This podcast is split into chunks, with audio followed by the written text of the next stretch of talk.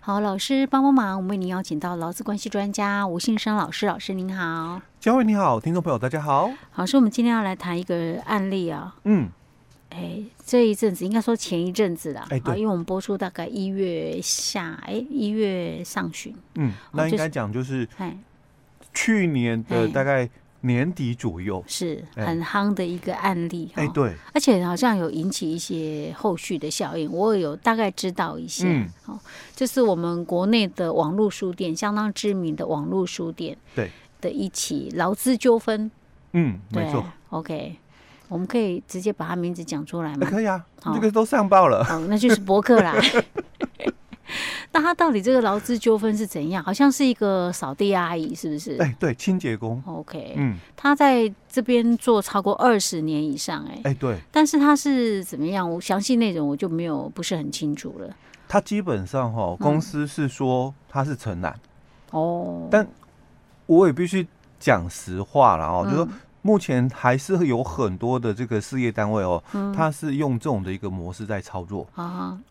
那早期的话，就嗯因为做了二十年嘛，哦，所以嗯二十年前我们大家可以理解了哦。那那个时候，大概很多的一个事业单位对于这个劳资的一个关系、劳动成本的概念都比较薄弱。嗯哦哼，那所以对于企业哦，对于这项这些的所谓的这个什么投劳健保的部分有没有？嗯那这个都是认定就是这个是一个支出成本嗯，哦，能省就省哦。是那因为在早期的时候，也确实是承认所谓的个人承揽，那现在一样有个人承揽哦。嗯哼，那只是说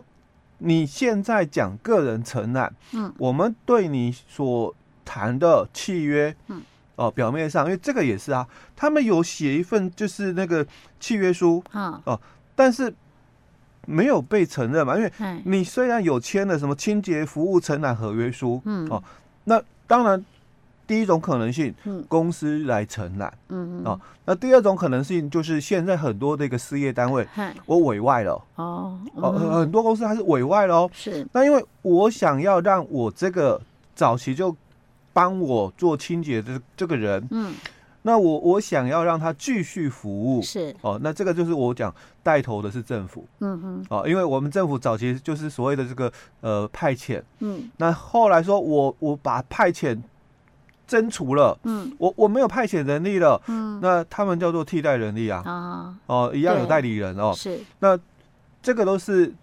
这个民间企业哦就学习的哦。嗯那你们也是嘛？你们就现在都变成是劳务外包嗯，哦，政府说劳务外包，所以嗯有很多的厂商就去承揽是，哦。那一样嘛，嗯我我也是哦，我清洁外包，嗯所以有厂商来承揽，但是我希望哦，嗯因为这个很多的这个在公家单位的那些约聘人员，嗯我我希望就是继续用他，因为他很熟悉这个业务了是，哦，我也不想要再教新的人，嗯我希望留他下来，嗯，所以，以成不就是就是得标的厂商啦，嗯那就继续沿用啊，这些人你们就继续留留留下来好了，是。所以就是等于是实际上只换一个投标公司哎的对哈，就是得标的公对司。得标厂商但实际中上间的人换掉，对，那但是这个员就是来场工地作的管理人者哦，都还是哎，场地的管理者嗯还是用人单位，嗯然后提供劳务的还是这群劳工，就是是中间得标厂商在换，嗯哦所以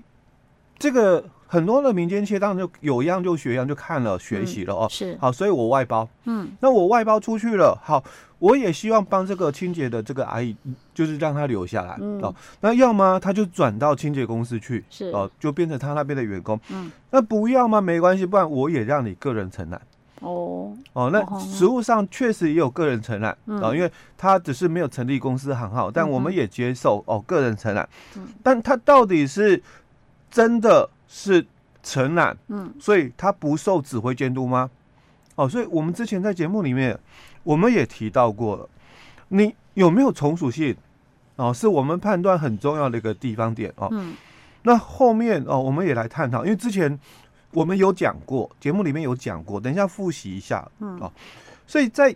这个伯克莱的一个部分，他就讲说了啊，那我我们跟他就是承揽啊，嗯所以我们有签了这个合约书哦，清洁服务的这个承揽合约书，所以当然他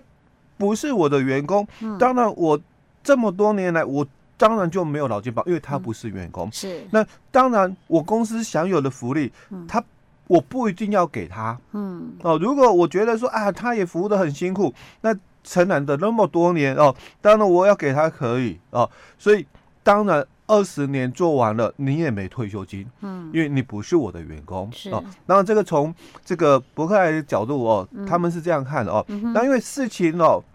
这个延烧的太厉害了，因为嗯我我自己的同学很多、哦，因为我们嗯有些是在学校任职的，那他们就抵触啊，我不用他们的书了。 哦哦哦，是，对对对，那这个人家就会就说，哦，你这家大公司，你欺负一个清洁阿姨，哎、对，嗯，是很多人看不下去的哦。那我也必须讲啊，实物上，嗯这种情况存在很多。很常见啊。对，那我也只能讲，这个阿姨真的也很幸运。嗯，因为他遇到一个律师，哎这个律师把这个事情给掀出来，是呃应是该讲就是说，今天是大公司，嗯，如果这个哦，是对啊，在如，果是小公司，哎、对也不会有人去在意。对，，没错，就是因为今天是大公司，嗯它算是网络书店的龙头嘛，对然后就觉得说，哎、啊，你大公司还这么做，对，总是企业形象会不好。没错没错哦，所以公司才会赶快去做这样的一个说明，嗯说啊，我们就是个人承揽，那因为。把责任推给过去啦，嗯哦，就过去哦，我们就是这样处理。那现在的话，其实我们当初只是哦，应该没有跟他说明清楚，也不是要叫他走，只是说，嗯因为我们已经外包出去了，那我们也是好意哦，嗯就让他就是做那个清洁公司的员工哦，啊，一样在我们这边服务。嗯，哦，其实我我讲就是都是后面讲的啦，那你要怎么说都是可以啦。 哦那那现在我们就来谈谈，就是说，嗯到底承揽跟雇佣之间 哦，哈，它有怎样的一个认定的一个标准？嗯之前我们在节目里面、哦、我们就提到过，你是不是雇佣还是承揽，就看从属性嗯，啊、哦因为早期的这个劳基法这个没有讲的很完整哦，就是劳基法二条六款的一个解释名词没有讲的很完整。那后来修法之后，直接告诉你了。哦，就是只要有从属性的，因因为以前我们确实都是这样判定哦，就是看这个从属性的判断。那现在是法规里面哦，劳基法的二条六款里面直接就告诉你了哦，从属性就是老公哦，所以这个从属性它基本上哦，大概有几个面向，当然有三个跟四个的说法都有哦，人格从属性、组织从属性跟经济从属性，或者是从这个人格从属性里面再独立出来一个就是这个劳务亲自履行的一个部分哦，大概就是有这三种或四种的一个面向的一个观点。那劳动部他之前在一百零八年，他有给了一个表格，就是劳动契约从属性的一个判断的一个检核表。那这个之前我们在节目里面哦，我们也分享过哦。那只是我们来复习一下哦。这个从属性基本上大多数的法官他们在判断的时候，基本上哦有些法官的一个标准，他就讲只要有部分的从属性在，嗯，那就是劳动契约，因为毕竟和现在很多的事业单位嘛哦，嗯他的工作多元化了，那你不能只是单独哦，就是一个承揽契约或什么委任契约哦，那就把它切割掉，说哎，他不是老公哦。所以很多的这个法官在看这个从属性的时候，他都讲哦，我们刚刚讲的，不管是三种的判断还是四种的判断哦。只要有一点点的从属性在，不是说我们三种或四种都要具备哦，只要有一点点的从属性在，那就是老公的一个身份别哦。嗯好，所以第一个谈到就是人格从属性哦。那所以基本上只要这个劳务提供者哦，因为劳务提供者有可能是承揽啦嗯哦，你也是提供劳务哦。那这个劳务提供者他的工作时间是受到了这个事业单位的指挥或者是这个管束约束的，嗯，你就涉及到指挥监督了嘛。嗯哼，嗯那当然这个就是老公哦，所以第一个就谈到是劳务提供者的这个工作时间是否有受到事业单位的指挥或者是这个管束的一个约束，所以他不能够自己来决定嘛，我嗯的工作时间跟休息的一个时间哦，那或者是哦，他在这个没有工。没没有在这个工作的时候，本来你你这个时间你应该要来上班的哦，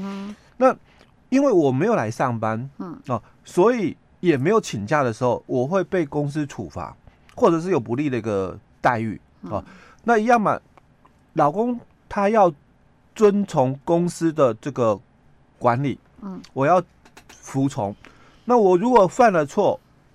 我被我要被受到处罚啊、嗯但承揽不一样哦，你如果是承揽的话，嗯，我我只要把清洁做好就好了，嗯哦啊，我欠债哦，哦人不见哦，嗯也没有关系嗯哼哦。但你如果是老公的话，嗯上班时间嗯，你可以乱跑，是哎，你不能乱跑的哦。嗯如果劳务提供者哦，他嗯没有在这个工作时间来出勤，或者是没没有请假，因为你如果请假，当然就免除劳务的提供嗯哦。所以如果你也没有请假的话，那你可能会受到处罚哦。那旷职嘛，哦嗯就处罚哦，或者是你会有不利的一个待遇，就哎那这一天没薪水嗯哦，可是我是劳务提提供者是这样哦，我是这个这个老公是这样哦，但如果我是承揽嘞，嗯啊我就跟你承揽这个工作对嘛，啊，我只要把事情做好就对啊哎好，我就应该要拿到薪水啊。我你你本来就要给我承揽报酬嘛，嗯哦，那我今天哦，只只要我把事情做好，我不用就是说整个八小时都都在嘛，或整嗯个这个四个小时或或什么几个时数哦，都没有限制，我我只要把我们约定好的事项做好就好，甚至我也不用我本人来，嗯哼，对我可能是叫别人来了，是对， OK。我刚刚一直在想啊，因为我们我们公司也是有请清洁人员呐、也是嗯承揽的。我刚刚就在想说，哎、有没有这些符合这些从属性？我发现我们还真的没有。 时间是我们的清洁阿姨自己决定嗯的，哦，她有什么状况不来也不会受到我哎们的惩处。哎、我们算有符合、哎、 对，而且更重要是他不打卡，哎，对呀、不用打卡、啊嗯。嗯，OK。那到底还有哪些来判断呢？我们这个下一集再继续跟大家分享。嗯，好，